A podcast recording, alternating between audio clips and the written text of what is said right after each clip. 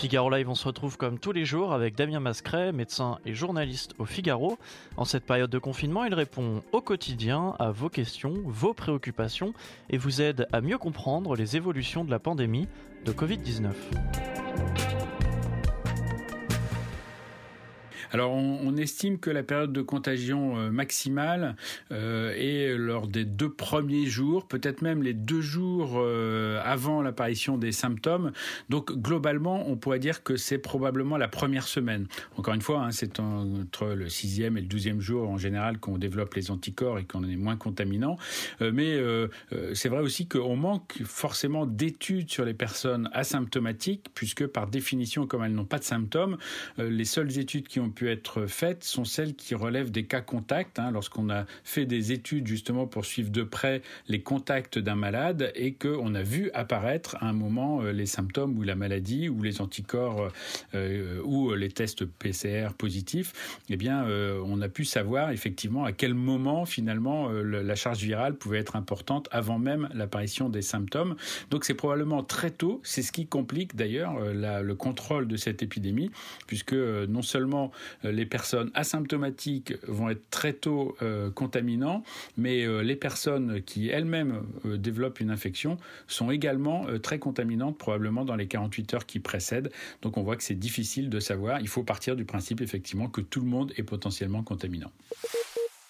Une question bah, tout simplement d'anonyme qui disait comment est-ce qu'on peut expliquer bien qu'il y ait des nouveaux cas alors que le confinement dure depuis plus d'un mois euh. C'est une euh, question qui est délicate parce qu'elle paraît simple. On se dit après tout, euh, si on est confiné, eh bien au bout d'un moment qu'on n'a pas été contaminé, qu'on n'a pas de symptômes, on n'est plus contaminant. alors malheureusement, ça n'est pas un confinement strict, c'est-à-dire que on continue de vivre, de sortir, d'aller à l'extérieur et même si vous ne sortez pas, n'allez pas à l'extérieur, eh bien il est probable que dans votre foyer, quelqu'un le fasse. Euh, donc, il y a euh, potentiellement des gens qui peuvent ramener, si on peut dire, le virus dans votre environnement proche. Euh, encore une fois, pas forcément de façon respiratoire, mais simplement sur la peau, hein, sur la peau des mains, qui est très protectrice, mais néanmoins qui peut avoir du virus à la surface si vous avez touché des surfaces elles-mêmes elles-mêmes contaminées. et puis, il y a aussi le fait que, eh bien, imaginons que vous soyez confiné 14 jours, mais que vous soyez en incubation C'est vrai qu'on a dit en moyenne 5, en médiane 5 jours, mais ça peut être 12, 13 jours.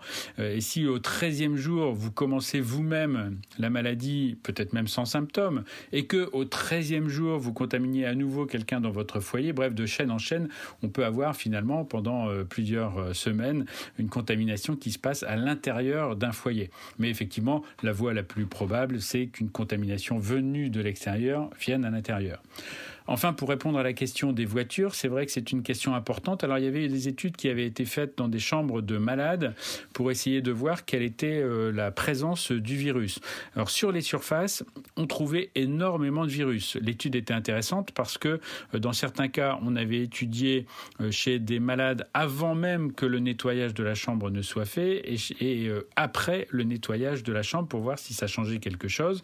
donc, avant nettoyage, on trouve du virus sur les surfaces de façon assez importante. Euh, par contre, il y avait aussi des prélèvements qui avaient été faits dans l'air de la chambre euh, et euh, là, on ne trouvait pas de virus dans l'air de la chambre. Donc ça, c'est plutôt rassurant au moins quand vous entrez dans une voiture. On va quand même mettre un bémol si effectivement quelqu'un de malade et qui toussait était dans la voiture. Euh, le nuage euh, de, de, micro-gouttelettes, certes qui vont retomber, mais il va quand même y en avoir projeté aussi dans l'air, euh, peut rester. Donc, je dirais que si vous rentrez dans la voiture dans la demi-heure qui suit quelqu'un qui a, qui a toussé, eh bien, il est potentiellement possible de, se contaminer. Donc, euh, si c'est possible, hein, je ne sais pas où vous travaillez, mais si c'est possible, il est préférable de laisser ouvert, enfin, euh, grande ouverte les portes de la voiture euh, avant, d'aller à l'intérieur. Et puis de considérer que toutes les surfaces de la voiture, même si la personne n'était pas malade, parce qu'après tout, elle peut être asymptomatique, que toutes les surfaces sont contaminées. Alors, c'est pas grave, on peut les toucher, les surfaces, encore une fois, à condition de se laver les mains avant de se retoucher la bouche, les yeux ou le nez pour ne pas se contaminer. Il y a 45 jours, j'ai eu un virus grippal suivi dans les 2-3 jours d'une disparition totale de l'odorat, agrémenté de tout sèche. Agrémenté, je ne sais pas si c'est le mot, mais enfin, en tout cas, euh, apparemment, ça a l'air d'aller mieux, tant mieux. Euh, mais puis-je être testé? Ça nous renvoie à la question des tests.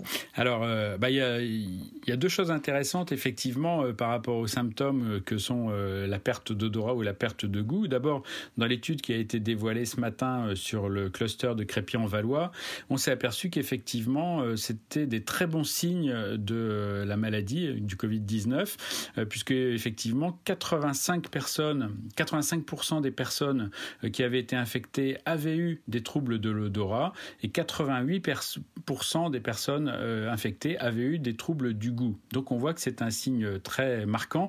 Quand il est présent, il y a de fortes chances qu'on ait eu effectivement euh, le Covid-19. Maintenant, euh, pour ce qui est de vérifier si effectivement on l'a bien eu ou pas, pour l'instant on, ne le sait pas puisque nous n'avons pas encore de tests sérologiques qui sont validés. Donc a fortiori on ne sait pas dans quelle quantité on en a et très probablement seront-ils dans un premier temps en tout cas réservé aux personnes pour qui c'est crucial de savoir s'ils ont été infectés ou pas, s'ils ont encore euh, du coup une protection et surtout euh, ne risquent pas d'être contagieux pour d'autres. Je pense en particulier évidemment au personnel de santé puisqu'ils sont en contact avec des personnes malades, mais également tous ceux qui sont en contact avec des personnes fragiles euh, dans les établissements. Et, on pourrait élargir évidemment à une troisième catégorie de personnes qui sont ceux qui sont des aidants ou des proches de personnes fragiles. Mais on voit que très rapidement le cercle s'est donc tout dépend un petit peu, encore une fois, hein, comme depuis le début euh, de cette épidémie, la stratégie va être obligée de concilier avec les questions logistiques et pratiques pour savoir qui aura droit. En tout cas, très probablement, euh, les derniers à y avoir droit seront euh, ceux qui veulent simplement savoir et se rassurer. Merci de nous avoir écoutés. Avec Damien Mascret, nous vous donnons rendez-vous tous les jours de ce confinement à 13h. Retrouvez-nous sur la homepage du Figaro, Facebook et Twitch pour poser toutes vos questions sur le Covid-19.